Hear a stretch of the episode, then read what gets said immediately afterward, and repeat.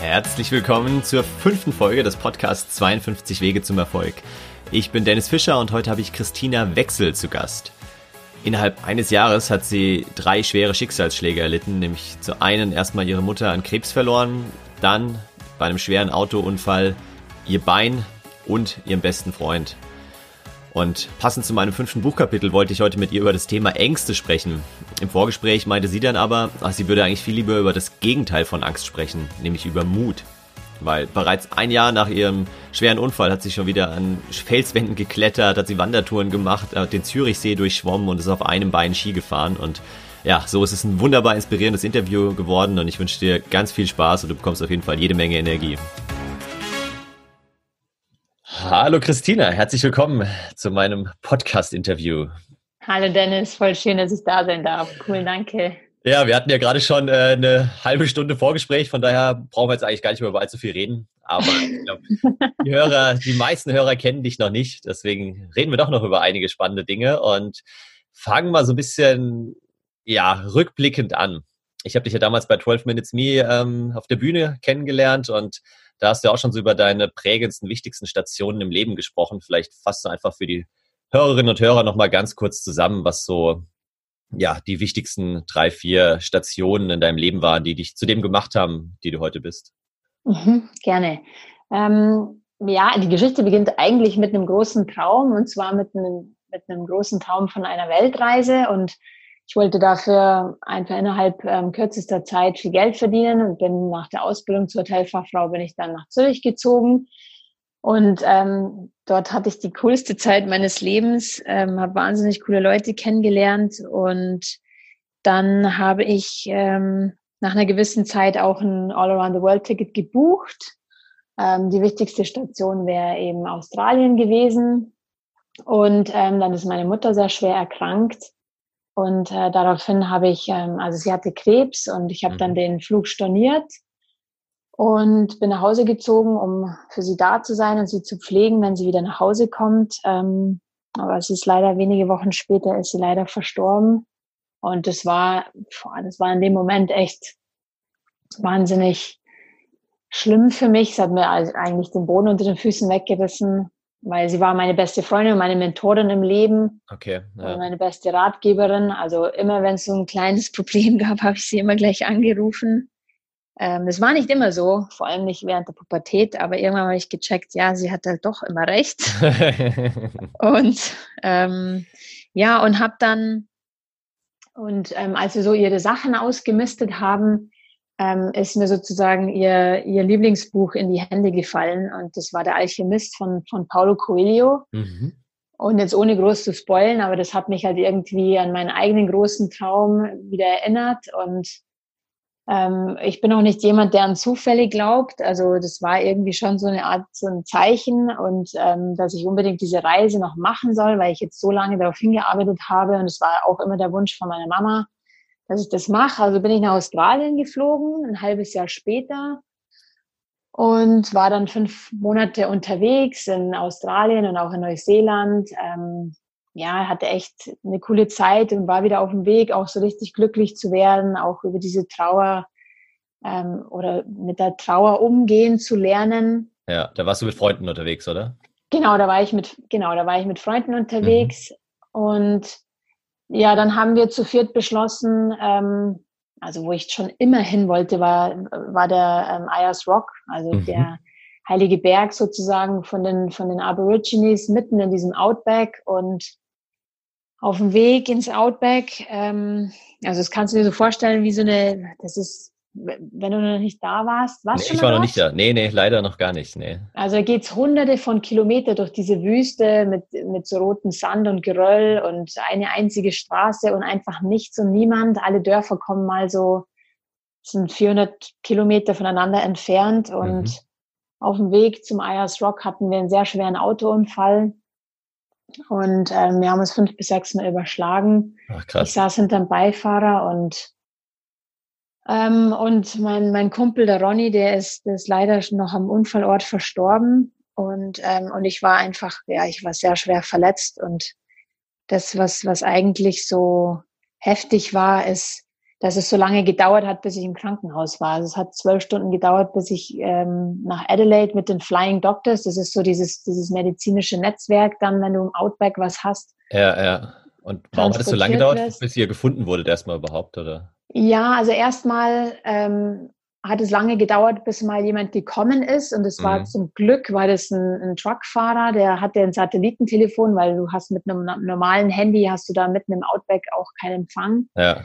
Und der hat dann die nächste ähm, Ortschaft kontaktiert und die war zum Glück 30, äh, 30 Kilometer entfernt. Und äh, also es war echt ein großes Glück, weil, wie gesagt, die, die Ortschaften sind 400 Kilometer voneinander entfernt. Ja, Wahnsinn.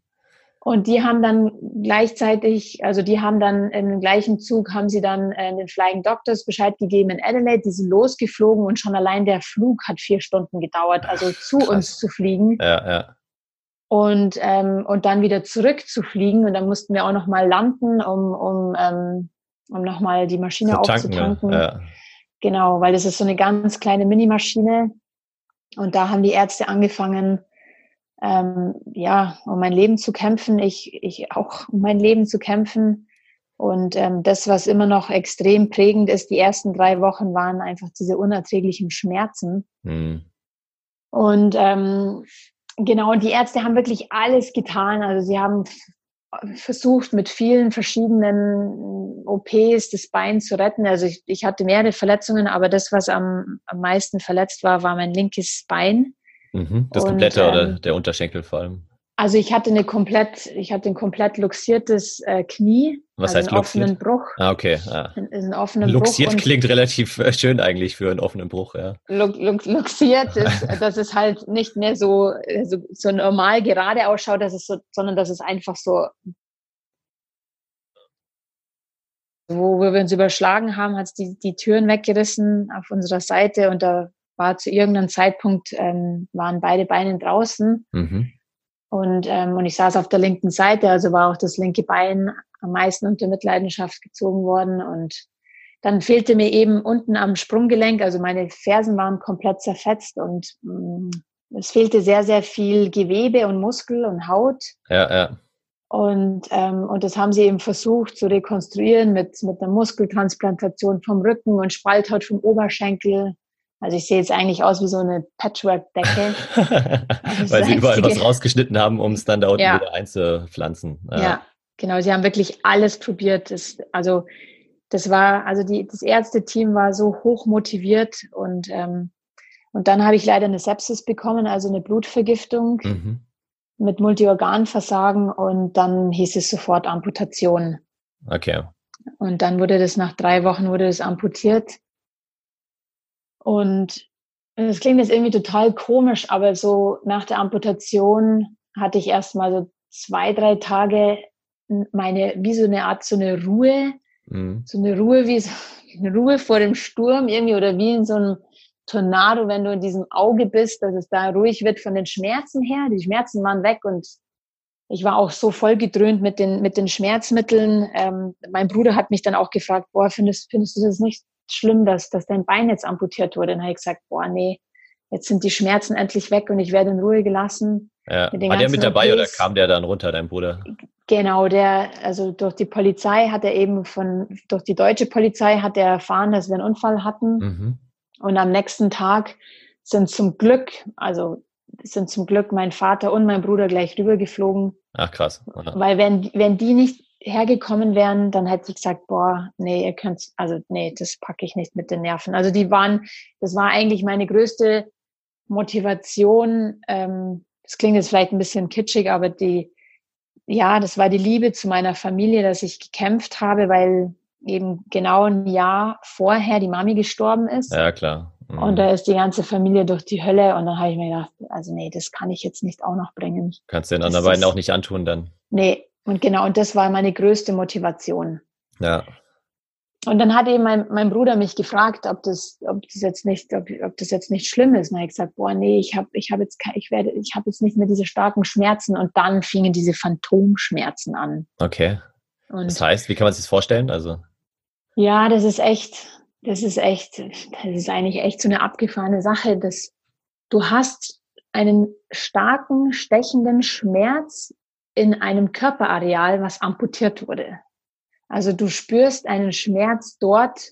Also ich spürte einen Schmerz in meinem Fuß, in meinem linken Fuß, den ja, ich aber nicht nicht mehr, mehr hatte. da war. Okay. Genau. Und äh, am Anfang wusste ich überhaupt gar nicht, ähm, ich konnte diesen Schmerz gar nicht zuordnen. Ich dachte mir, ja, ist das jetzt ein Schmerz unten am kleinen Bein? Also ich nenne es immer kleines Bein, ich nenne es nicht äh, stumpf, weil das Okay. stumpf Naja, es klingt nicht so schön. Ne? ist, und es klingt ohne Wert und Ja. aber dabei habe ich ja immer noch ein Stück Bein Ja. und ähm, genau und ich, und dann dachte ich mir so, ja, vielleicht ist es so am kleinen Bein, aber dann, ich habe den Ärzten Bescheid gesagt und die haben gesagt, ja, nee, das sind, sind Phantomschmerzen. Und, und das, das Interessante an diesen Phantomschmerzen ist, dass, also die, die, die Schul oder die Medizin weiß immer noch nicht so 100 Prozent, wie er genau entsteht oder ja, durch was es verursacht wird, aber Mhm. die, die meist verbreiteste medizinische Meinung ist, dass, der, dass dieser Schmerz im, im Kopf entsteht. Und zwar an einem bestimmten Gehirnareal, Okay. der ähm, die, die Sensorik von, von dem Körper sozusagen ähm, ähm, annimmt. ja, oder, steuert oder so, ja. Genau, genau. Mhm. Also wenn du dir über die Hände, Hände fährst, dann, dann werden über so bestimmte Nervenzellen, kommt es an diesem Areal an. Ja, ja. Und, und auf diesem Areal ist jedes Areal für ein bestimmtes Körperareal wieder zuständig. Mhm. Ähm, Und das die haben halt dann keinen Gegenspieler sozusagen dann, oder? Also Genau, das Areal im Hirn ist genau. noch da, Und- aber der Fuß ist nicht mehr da quasi. Genau, und dieses Gebiet, was halt einfach für, für meinen linken Unterschenkel zuständig war, wird nicht mehr aktiviert. Und dann, das kann man sich wie so ein, so ein Battle vorstellen zwischen den umliegenden Gebieten. Die wollen dann dieses Gebiet an sich reißen. Und so soll anscheinend Ah, dieser okay. Phantomschmerz entstehen. Aber das heißt, wer, also es gut, es klingt jetzt ein bisschen wie bei Risiko. Die wollen die umliegenden Gebiete an sich reißen. Wenn, Ja, genau. Ist da Stimmt. dann die Aussicht sozusagen auf, auf Besserung, wenn dann die umliegenden Gebiete irgendwann an sich gerissen wurden? Oder hast du jetzt immer noch diese Phantomschmerzen? Also, Ja, also man, also ich habe sie immer noch, aber ich habe sie jetzt nicht mehr so extrem und so lange von den Phasen her, dass ich Morphium brauche, um, um irgendwie einzuschlafen nachts. Also hm, das war am Anfang so. Die Ärzte, das ist noch so ein unerforschtes Gebiet, dass die Ärzte auch gesagt haben, ja, wir, wir wissen nicht, warum das der eine hat, warum das der andere nicht hat. Wir beobachten sehr oft, dass es, dass, ähm, dass die Menschen, die vorher Schmerzen schon hatten, ja. dass, dass die dann eher ähm, Phantomschmerzen bekommen. Die einen haben es den Rest des Lebens, die anderen haben es gar nicht. Mhm. Also ich kenne auch viele Amput ich habe viele amputierte ähm, Freunde, die, die die Phantomschmerzen gar nicht kennen. Und so war das auch bei mir, als ich dann in die Reha gekommen bin, also wo ich in die G-Schule gegangen bin, da war ich erstens mal die einzige Frau, dann zweitens war ich die, die einzige Person unter 70. Du, war, Ähm, du warst die einzige und, Frau, die. Ja, Wieso das? weil die, weil die meisten, die dort waren, waren, waren Männer, die aufgrund von Diabetes mellitus, ah, okay. ähm, also der Zuckerkrankheit, ähm, ihr Bein verloren haben. Das, das ist auch übrigens so 80 Prozent. Ähm, es ist der Grund, warum ein Bein amputiert werden muss. Und dann kommen nochmal, glaube ich, 15 aufgrund von Knochenkrebs. Und Okay. dann sind es eigentlich nur noch so 5 Prozent, die aufgrund eines Traumas ihr Bein verloren Ach, haben. krass. Ja. Also Ja. war es dann eher schwierig, einen Kurschatten zu finden bei der Auswahl. Ja, ich bin dann zu Männern. jedem hin und ich so, ja, kennen Sie Phantomschmerzen? Was haben Sie da, dagegen getan? Und das, ich war halt hier in so einem, also ich war, war glaube ich, in Bad Heilbrunn. Das waren halt alles so Urbayern und die haben gesagt, na, also Phantomschmerzen, na, das Ja, das haben wir nicht. Das, das haben wir nicht, das kennen wir nicht, na, na, das habe ich nicht gehabt. Okay. Und ich nur so, oh Gott, also ich bin echt teilweise, also echt auch, auch im Krankenhaus bin ich teilweise echt in Panik ausgebrochen, weil ich habe echt Angst gehabt, den Rest meines Lebens vom Morphium abhängig Ja, zu klar. werden. Ja. Und Und- wodurch ging es dann irgendwann weg oder war das mehr oder weniger von alleine, dass es dann besser wurde? Oder? Ja, das ist, das ist auch so eine, genauso spooky wie der, dieser Phantomschmerz, äh, habe ich eine Methode gefunden, wie er, wegge wie er weggegangen ist. Also erstens habe ich alles gemacht, was, was mir die Ärzte empfohlen haben ähm, in, im Krankenhaus. Also wir haben ganz verschiedene ähm, Schmerzmittel-Cocktails ausprobiert. Mhm. Ähm, dann dann, dann habe ich Physio gehabt und Osteopathie und Ergotherapie. Dann Spiegeltherapie, das ist auch sehr verbreitet, auch total interessant. Das ist so interessant und zwar. Was heißt das? Da stellt sich ja, vor Spiegel. ähm, nee, man schiebt sozusagen einen Spiegel zwischen die Beine Aha. so und schaut das Spiegelbild an. Das heißt, bei mir hat man einen Spiegel durch die Beine geschoben und ja, ich ja. schaue mein Spiegelbild an und da wurde natürlich mein rechtes Bein genau. gespiegelt und das Gehirn hat dadurch, also man versucht das Gehirn auszutricksen, mhm. indem man dann sozusagen dem, diesem Gehirnareal sagt so, hey, schau mal, dieses Gebiet ist überhaupt gar nicht weg, sondern siehst du das? Das ist das, das ist noch dein linkes Bein. Und ah, dann hat auch eine Ergotherapeutin auch halt so verschiedene Übungen gemacht auf meinem rechten Bein, wie so mhm. zum Beispiel so ein Ball, hat sie ähm, so auf, auf der Haut so ähm, ja, kreisen lassen. Und ich durfte aber nur das Spiegelbild anschauen. Okay. Ja. Und das bei vielen, bei vielen ähm, Patienten, die, die Phantomschmerzen haben, wirkt es auch. Aber, aber du hast dich nicht überlisten Nein. lassen. Nein, ich konnte so nicht. nicht. Genau, also so einfach ist das nicht hier. Ja. Und dann habe ich, ähm, ah, ich habe Hypnose probiert, hm. ich habe ähm, Akupunktur probiert. Ich, ich war so, für, ich war so offen für alles. Meine Mama, die war Heilpraktikerin. Ah, okay. Und ähm, und durch sie kannte ich auch die alternativen Heilmethoden. Ja, ja. Ähm, auch speziell so, ja, so Energiemedizin und was so Alternativheilen betrifft.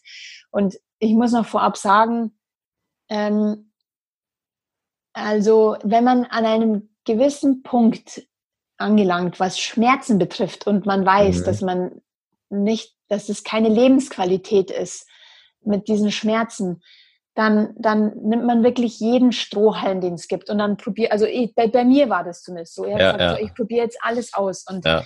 also wie gesagt, das klingt jetzt spooky, aber ähm, ich war dann bei, bei einer Reiki-Meisterin und ich war bei einer ähm, Geistheilerin. Mhm. Und habe auch noch zu dem Zeitpunkt, ich glaube, das spielt auch eine sehr große Rolle, was die Psyche betrifft. Ich habe meinen jetzigen Mann kennengelernt auf dem Oktoberfest. Aha, da kann man Männer kennenlernen. Da kann man Partner noch zum Heiraten kennenlernen. Ja, Wahnsinn, okay. Und, ähm, und ich glaube, alle drei Faktoren, ähm, also beziehungsweise es, es gab noch einen vierten, es gab noch eine vierte, ähm, es gab noch eine, einen vierten Faktor, das war ähm, das Cannabis. Mhm. Ähm, das, diese Mischung von allen Vieren war die perfekte Mischung. Und so habe ich es zumindest in den Griff bekommen, dass ich ähm, keine, dass ich die Phantomschmerzen im Griff hatte, dass ich nicht mehr ja, ja. so mich volldröhnen musste mit, mit Morphium. Okay. Ja. Und das ja, war das, äh, Wahnsinn. Äh, das freut mich erstmal und äh, klingt auf jeden Fall gut, aber klingt halt auch so, als hättest du halt super viel ausprobiert natürlich und ähm, nicht gleich ja, aufgegeben. Ich habe sehr viel ausprobiert.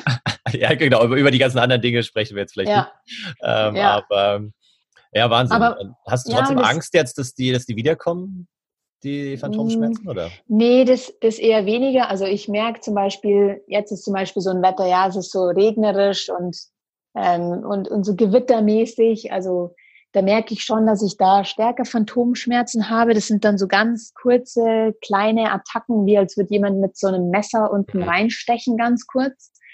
Und diese Attacken sind schon, ja, schon stärker so im April und im, im November, also in diesem Bäh-Monaten, sage ich jetzt mal, wo das ja, Wetter ja. sehr schnell um, umschlagen kann. Aber es hat nicht nur damit mit dem Wetter zu tun. Ich habe hab auch schon mich beobachtet und auch so einen Schmerzkalender auch schon mal geführt, aber ich sehe teilweise nicht so einen großen Zusammenhang, auch jetzt nicht mit Stress oder mit emotionalen Stress oder sowas. Also das ist, also eher, es, es äh, ist und bleibt einfach spooky, ja. dieser Phantomschmerz ein Phänomen. Ja, ja, wir wollen ja heute auch so ein bisschen zum Thema Ängste oder Angst sprechen. Ähm, wobei, als wir im Vorgespräch, ja. als ich dich ähm, da quasi eingeweiht habe, dass wir über das Thema Angst aussprechen, sagst du, nein, ich will viel lieber über das Thema Mut sprechen. also das Gegenteil von Angst. Ähm, von daher, ja, ich bin offen für beides. Ähm, mich würde trotzdem noch mal kurz interessieren, bevor wir noch so ein bisschen darauf eingehen, was du in den letzten Jahren alles gemacht hast, wo du deinen Mut bewiesen hast, wie du dich da jetzt wieder, ja, nicht zurück ins Leben gekämpft, klingt immer so ein bisschen platt irgendwie, aber du hast, glaube ich, äh, dich nicht nur ins Leben gekämpft, sondern viel mehr gemacht, als manche in, äh, mit zwei Beinen in ihrem Leben schaffen. Ähm, wovor hast du aktuell Angst? Gibt es irgendwas, wenn du jetzt mal so aktuell überlegst, wovor du Angst hast? Also aktuell, und das war schon, also das ist seit diesen Schicksalsschlägen, es gibt diese Angst. Ähm, das ist einfach, dass etwas passiert, also was du nicht selber in der Hand haben kannst, wie zum, also hauptsächlich, dass meiner Familie etwas passiert, mhm. ähm, weiß ich nicht, mein Vater einen Schlaganfall oder oder mein, ja, mein Mann, der ist so ein Extremsportler, ein Drachenflieger und äh, hat ein Ultraleichtflugzeug, dass dem halt irgendwie was passiert, weil das Wetter auf einmal umschlägt. Ja. Einfach, genau, das ist, das sind eigentlich. Aber eher so Dinge, die, die du nicht beeinflussen kannst, oder so? Genau, das sind Dinge, die ich nicht beeinflussen kann.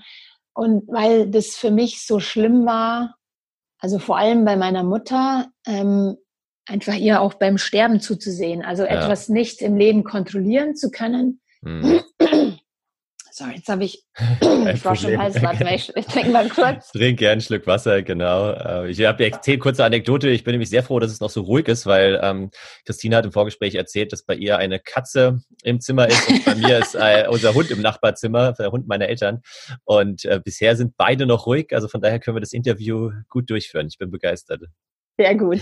Meine Stimme ist auch wieder da. Sehr schön. Genau. Also für mich war das eben das, das, das Schlimmste, dass, ähm, dass ich einfach nichts tun konnte, dass mhm. ich, ähm, dass ich zusehen musste, wie, wie jemand, den ich so sehr liebe, stirbt, ja, oder der so, ja. ja Und ja. deswegen, also viele fragen mich, ja, wie hast du das geschafft mit, mit, mit dem Unfall und, und dass du so gut klarkommst mit der Amputation? Und dann da denke ich, ich meine, klar, das war für mich wahnsinnig schlimm, das Bein zu verlieren, vor allem, weil wir so lange drum gekämpft haben mit den Ärzten zusammen. Ja. Aber das hatte ich dann selbst sozusagen in der Hand. Also ich habe mir gesagt, ja, okay, das, das, dass ich mein Bein verloren hatte, das war auch so ein Kontrollverlust. Ja, das hatte ich nicht in der Hand. Ich habe dann eine Sepsis bekommen. Es gab dann keine, es gab dann keine Entscheidung, also es gab dann mhm. kein, keine Wahl mehr. Ähm, aber wie ich danach umgehe, ja. das hatte ich dann in der Hand. Ja, das ist jetzt auch die spannende Frage, genau. Wie, wie gehst du jetzt auch mit den Ängsten um, dass dein Mann vielleicht irgendwie mit dem Ultraleichtflugzeug abstürzt, dass dein Vater schwer erkrankt mhm. oder stirbt? Wie, wie, wie ist da dein Verhältnis dazu? Also. Ja, also das Leben hat mir bis jetzt, das mein Leben hat mir bis jetzt gezeigt, dass, dass es einfach, man kann nicht das Leben kontrollieren. Einfach mhm. das zu, zu akzeptieren. Ja, der, ich meine, so in, in so einem Ge um nochmal zurück zum Gehirn zu kommen, haben mhm. wir ja mhm. auch ein Areal, die, die Amygdala. Das ist, ähm, die, die schaut immer, dass wir ähm, nicht vom Säbelzahntiger gefressen werden. Also es erinnert einem immer, auch wenn du nur über die Straße läufst, es passiert alles unterbewusst. Ja. Dann schaut es, dann ist es, dass du schaust, ob ein Auto kommt, das ist die Amygdala.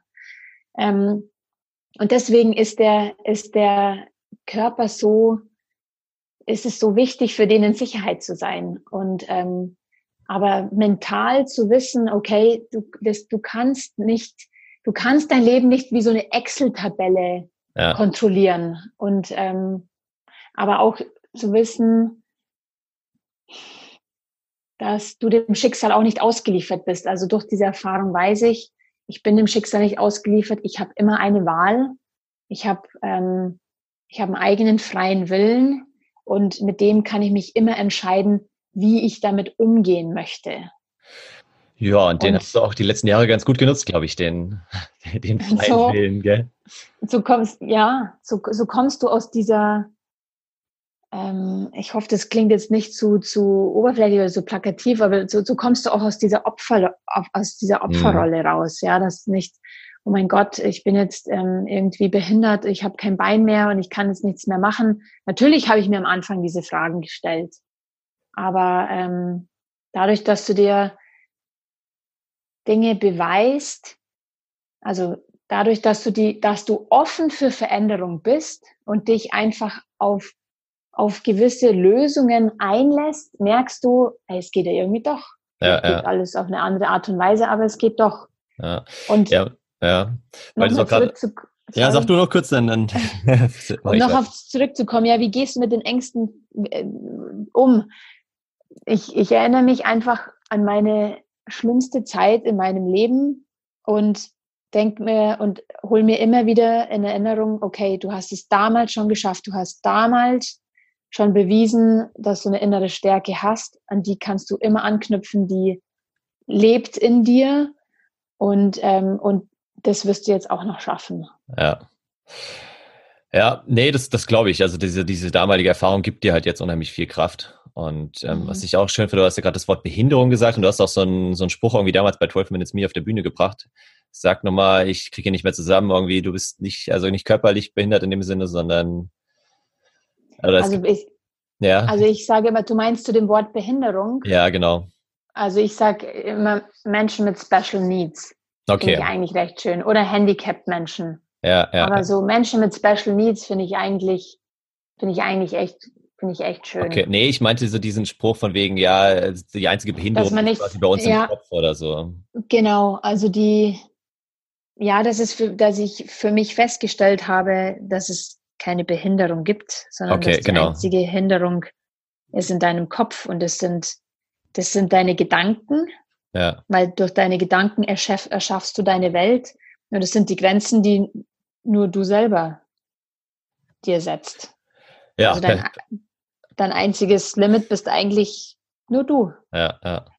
Und ja, also jetzt äh, erzähl noch mal ein bisschen über die letzten Jahre, was du jetzt, nachdem du das äh, überstanden hattest und dann auch die Prothese irgendwie oder verschiedene Prothesen auch ausprobiert hast, dann eine auch ja. gefunden hast oder mehrere gefunden hast, mit denen du ganz gut zurechtkommst, ähm, ja. bist du unter anderem, korrigiere mich, wenn ich falsch liege, durch den Zürichsee geschwommen, äh, du kletterst und zwar nicht irgendwie so, ich gehe wandern, äh, sondern du, du hängst wirklich da in der Wand drin und, und kletterst äh, die Wände hoch, mhm. du bist wieder Ski gefahren, äh, ja, ja, noch viele andere Dinge. Also die zwei wichtigsten Fragen, die ich mir damals noch auf der Intensivstation gestellt habe, war, ob ich jemals wieder meinen geliebten Sport ausüben kann, weil ich vorher auch schon sehr sportlich war. Mhm. Und ob ich, ob ich äh, meinen Traum weiter verwirklichen kann von, von, von meiner Weltreise. Ja. Und, ähm, und ich lag so lange im Bett, ich war so lange wie, wie gelähmt durch diese Schmerzen und irgendwie, ich glaube, das hat zehn Wochen gedauert, bis ich das erste Mal auch in einem Rollstuhl saß. Und mhm. als ich dann meine Prothese bekommen habe, boah, das war wie so ein heiliger Gral. Da bin ich reingestiegen und ich konnte es kaum erwarten, auch das erste Mal wieder zu gehen, weil das stand bei mir immer an erster Stelle. Ich möchte einfach wieder gehen, ich möchte einfach wieder gehen. Ja, ja.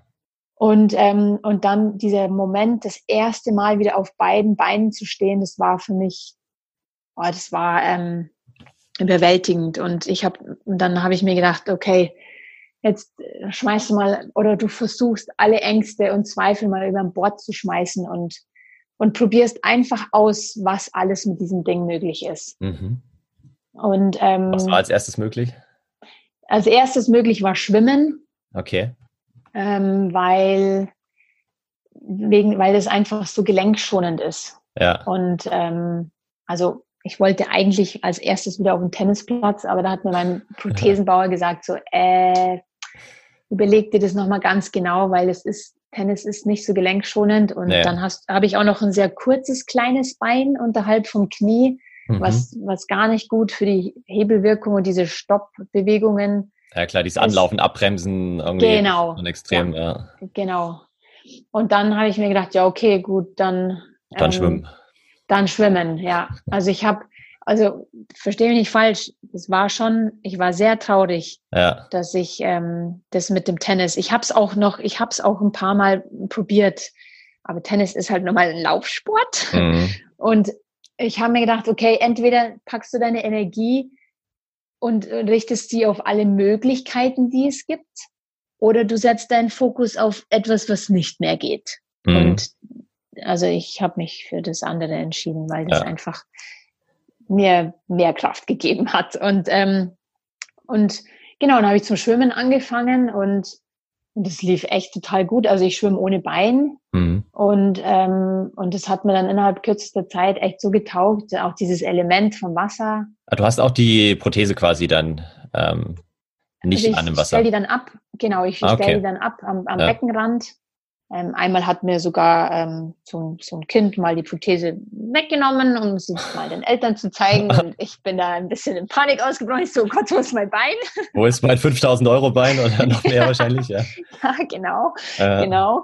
Ähm, aber ähm, ja, die, Mutter hat dann, oh mein Gott, wo hast du das her? Das willst du sofort zurücktragen. Also es sind schon echt einige lustige Sachen auch passiert. Ja, das glaube ich. Und ähm, genau, ich stelle die, die, die Prothese am Beckenrand ab und, ähm, und dann, dann schwimme ich ohne Bein, weil das fühlt sich dann viel freier an. Also nicht so, als wäre das, das im Wasser fühlt sich das so an wie so, eine, so ein Fremdkörper. Ja, ja. Und dann ja. habe ich mir gedacht, ja, okay, jetzt nur diese, diese Bahnen zu ziehen, es ist auch schön, aber wird auch lame mit der Zeit. Und dann habe ich angefangen, in den, äh, in den Seen zu trainieren und mhm und, ähm, und weil ich ja eben immer noch so tolle Freunde in Zürich habe und Zürich einfach meine Herzensstadt ist. Und meine Cousine gesagt hat, hey, wir machen die Zürichseeüberquerung, machst du mit? Dann habe ich gesagt, ja, Logo mache ich mit. Wie viele Kilometer und, sind das? Es sind nur 1,5. Ja, immerhin. Also. Aber, aber es war einfach ein unfassbar tolles Gefühl, am, am anderen Ufer angekommen zu sein. Und ja, das glaube ich und selbst zu erfahren, so, das ist, es ist möglich. Ja, ja. Und das, es ist wirklich möglich. Ja, und das, ja. wie gesagt, also das schaffen ja viele, äh, ich weiß nicht, ob ich so, ja, schwimmen würde ich wahrscheinlich schon irgendwie schaffen, aber nicht besonders ja. schnell. Und ich glaube, viele. Aber du läufst dafür halt, Marathon, hey, das ist auch. Ja, aber das ist äh, wieder was anderes. Aber jetzt nochmal zu, zu dir erstmal, du, du äh, kletterst auch. Also das kann ich, ich bin überhaupt kein Kletterer. Äh, ich habe auch Höhenangst und äh, ja, hänge nicht so gern in der Wand darum. Ja. Ähm, aber also, wie das ist es sogar vielleicht, ich kann es mir vielleicht sogar mal platt gesagt besser vorstellen, weil du irgendwie einen besseren Grip hast unten mit der Prothese, weil die schmaler ist, aber es ist deutlich schwerer, als wenn du. Ähm, also ich, ich muss schon schauen, an welchen Felsen ich kletter. also wichtig ist bei mir, dass, dass die Tritte aus der Wand rauskommen ja. und nicht in die Wand reingehen. Zum Beispiel äh, im Frankenjura, da ist es so, dass es viel ähm, Loch Lochkletterei mhm. ist. Mhm. Und ähm, das ist für mich nicht so optimal für, für meinen Prothesenfuß. Aber ähm, ja, also je überhängender es ist, desto besser, weil dann kann ich auch meine Arme mehr benutzen. Ja. Es gibt für alles immer eine, eine Lösung. Ja. Für jedes Problem gibt es immer eine Lösung. Man muss einfach schauen, okay, was, was geht und was, was geht und was nicht. Ähm, und am, am Anfang war eigentlich die größte Herausforderung, waren diese steilen Zustiege. Also wenn du draußen am Fels kletterst oder klettern möchtest, dann, dann ist es sehr oft so, dass du eine halbe Stunde den, so einen Berg hochläufst, mhm. aber das sind solche kleinen Pfade, die wirklich ähm, ja, erstens ist es auch steil und das voller Wurzeln und Schlamm und, und, und Steine. Im, Im Herbst sind viele Blätter da, wo du den Weg nicht richtig siehst. Und da habe ich, also mein jetziger Mann, der Ecki, der, der klettert, keine Ahnung, seitdem er acht ist. Okay. Und ähm, das ist seine große Leidenschaft und der hat mich einfach mitgenommen. Und, ähm, und dann habe ich zu ihm gesagt, wie soll ich denn da hochkommen? Das ist, ist nicht möglich, es geht doch nicht. Wie, wie soll ich vor allem wieder runterkommen? Und dann mit seinem ja, trockenen Humor hat er einfach gesagt, ja, nimm halt deine Krücken. okay, habe ich das mit den Krücken ausprobiert und es hat es hat wunderbar geklappt. Ach krass, okay. Es hat, ja. es hat echt super geklappt. Also ich habe dann sozusagen vier Beine. Mhm. Und, ja. ähm, und da hat es schon manch andere hingehauen, aber mich nicht. Hey, pass doch auf. ja, aber was, aber sag ja. mal, jetzt, also wir sind schon leider fast am Ende angelangt, trotzdem habe ich noch so viele Fragen und äh, zwei, drei will ich gerne noch stellen. Gerne. Äh, zum einen, wie schaffst du es, dich dazu zu motivieren? Weil ich glaube, es gibt ja, also du hast gesagt, klar, viele, gerade Amputierte, sind eher schon älteren Semesters, mit 85 oder 90 fängt man jetzt vielleicht nicht mehr an, in der Wand rumzuklettern. Ja. Ähm, aber es gibt ja auch doch einige Junge, die irgendwie einen Schicksalsschlag erleben. Und wie schaffst du es, da dich zu motivieren oder auch bei so banalen Dingen. Wir ähm, sprechen jetzt nicht mehr viel darüber, aber du schreibst ja auch gerade an einem Buch, was im November rauskommt. Man kann es schon bei Amazon vorbestellen. Ich habe es gerade schon entdeckt. Heißt, wer mhm. Flügel hat, braucht keine Beine. Und ähm, da bin ich schon sehr gespannt auf jeden Fall auf das Buch, aber auch da hast du ja schon zu mir gesagt, oh, es fällt dir schwer, dich da jetzt wirklich mal hinzusetzen, zu motivieren. Schreiben ist nicht so deins.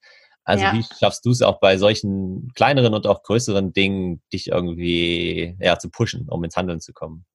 Also bei den, bei den körperlichen Sachen, also bei den größeren Sachen ist es so, dass mh, hm, wenn man erstmal als Kind auf die Welt kommt und hat sehr viel Hummeln im Hintern mhm. und dann acht Wochen lang oder zehn Wochen lang nur im Bett liegt. Da haben sich einige Hummeln dann angestaut. Ja. ja, da haben sich einige Hummeln angestaut und ich und und ich war, ich habe mir gedacht, boah, und das erste Mal, wenn ich wieder stehe, das ist, ich bin dann so dankbar, mich wieder bewegen zu können. Und also, also eigentlich ist es eine Dankbarkeit, dass mhm. ich noch am Leben bin, dass ich noch mein Knie habe. Ich wusste nämlich auch nicht, ob ich mein Knie behalten kann, mhm. dass ich nicht querschnittsgelehnt bin. Also einfach diese, durch diese Dankbarkeit ähm, motiviere ich mich ja. eigentlich. Und, ähm, und jetzt mit dem Schreiben muss ich auch sagen, ich war auch schon immer so ein Mensch, wenn ich mir was in den Kopf gesetzt habe, dann musste es auf Biegen und Brechen gehen. Also so eine, ja, teilweise auch, und natürlich meine Ungeduld. Die ja. hilft mir, ähm, die hat mir auch extrem geholfen. Aber sich jetzt zu motivieren, also zum Beispiel gestern, nee, vorgestern war wahnsinnig tolles Wetter. Meine Freunde waren schon am Weiher oder am See. Ja. Und, aber ich habe mir fest vorgenommen, okay, nee, du schreibst jetzt zwei, drei Stunden an dem Buch und dann danach ist, danach hast du es hinter dir und danach kannst du an den, den Tag noch so gestalten, wie du möchtest. Also mhm. sich, sich fest vornehmen und auch teilweise das in deinen Terminkalender reinschreiben. Ja, ja. So, okay, von dann bis dann mache ich nur das und, und schalte dann alles andere ab. Also Handy aus, äh, Telefon aus, ähm, kommunizieren zu Hause, ich bin jetzt gerade nicht da für drei Stunden und dann wirklich hinsetzen, durchziehen und dann. Ja, ja und dann auch belohnen, gell? Also dann danach dann doch an See gehen und sich halt. Und dann bin ich an See gefahren, genau. Ja, genau. Ja, das, das wahnsinnig genossen. Übrigens äh, das erste Mal ähm, seit Corona, weil die, die, die Schwimmbäder sind immer noch zu. Ich bin schon auf Entzugsentscheidungen. aber da war ich das erste Mal wieder im See so richtig lang. In welchem wart ihr? Ähm, am Pullinger Weiher. Ah, okay. Das ist im Norden, der, also in der Nähe von Freising, Landkreis ah, ja. Freising, genau im Norden von München. Ja. Ja, genau. Noch eins, zwei Abschlussfragen. Ähm, ja. Und zwar, welches Buch hat dich am meisten geprägt? Du hast ja schon äh, Paulo, Co Paulo, genau. Paulo Coelho gesagt, der Alchemist, ja. der wurde auch schon im letzten Podcast empfohlen. Von daher. Ach, echt? Ja, tatsächlich. Auch der Alchemist? Musste auch schmunzeln. Ja, das war jetzt gerade im letzten Podcast-Interview, hat die Yvonne auch äh, den Alchemisten empfohlen. Von daher hast du mhm. noch ein mhm. zweites, was dir spontan einfällt. Ja, der träumende Delfin. Okay, das sagt mir gar nichts. Ja, der träumende genau. Delfin. Ja. In, worum geht es da in zwei Sätzen? Ähm, es geht um es geht um einen Del um diesen Delfin, der unbedingt sein, seine Träume verwirklichen will und der äh, dann einen Weg schafft und sich nicht beeinflussen lässt von allen anderen Delfinen, also sozusagen von übertragenem Sinne von der Gesellschaft, was die Gesellschaft einem vorschlägt, was man, was gut ist oder nicht gut ist oder was einem Angst machen soll oder nicht, Mhm. Und ähm, ja, genau, und verwirklicht ja, ja, sich gut.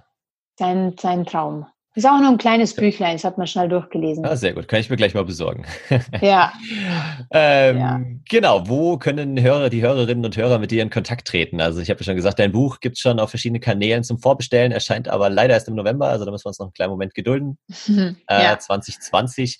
Und genau, auf welchen Kanälen können sie sonst mit dir in Kontakt treten? Also ich bin ähm, auf Instagram, bin ich eigentlich ziemlich ja, mehr oder weniger aktiv und mhm. habe auch eine Homepage, die heißt christinawechsel.com. Da kann man mich auch kontaktieren. Ähm, auch wenn es vielleicht um so Heilgeschichten geht. Ich bin Heilpraktikerin mit einer eigenen Naturheilpraxis mit Schwerpunkt Frauenheilkunde und Kinderwunsch. Ähm, genau, da kann man mich auch kontaktieren. Ja. Okay, ja, das klingt doch gut. Und jetzt äh, bleibt mir nichts anderes, als dir noch das Schlusswort zu überlassen, falls du noch was äh, loswerden möchtest, meinen Hörerinnen und Hörern mitgeben möchtest, ähm, gehören dir die letzten Worte. Ich sag schon mal vielen Dank, äh, hat mega Spaß gemacht, war wieder super inspiriert, auch wenn ich natürlich viel schon wusste, aber es waren trotzdem auch wieder neue Aspekte dabei und ja, ich hoffe, dass die Hörer da draußen das genauso sehen. Also, okay. das Schlusswort gehört dir, Christina. Ähm, boah, wenn man mir das damals gesagt hätte in meinem Leben oder als kleines Kind, dass ich diese Schicksalsschläge erleben werde, und schaffen werde, hätte ich das nicht geglaubt. Aber es ist wirklich so, dass jeder so eine innere Stärke hat, eine unglaubliche Kraft, an die er anknüpfen kann. Und ähm, und wirklich große Hürden im Leben somit ja, bewältigen kann. Ja, da kann man immer anknüpfen. Das ist eigentlich gut zu wissen, dass man das immer dabei hat. Danke dir. Mach's gut. Ciao. Ciao, Dennis. Servus. Ja, das Buch Der träumende Delfin habe ich mir natürlich direkt bestellt und werde es in einer meiner nächsten sonntäglichen E-Mails äh, genauer vorstellen. In der nächsten Folge erwartet dich eine interessante Solo-Folge, in der ich über das Thema Vision Board und Visualisierung von Zielen sprechen werde. Und wenn du in der Zwischenzeit einen kleinen Beitrag dazu leisten möchtest, dass noch mehr Menschen inspiriert werden und sich große Ziele in ihrem Leben setzen, dann wäre ich dir super dankbar, wenn du eine kurze Rezension bei iTunes hinterlässt und vielleicht den Podcast einem Freund oder einer Freundin, die dir spontan einfallen, weiterempfiehlst. Also, bis dahin, bleib inspiriert und bis nächste Woche. Mach's gut.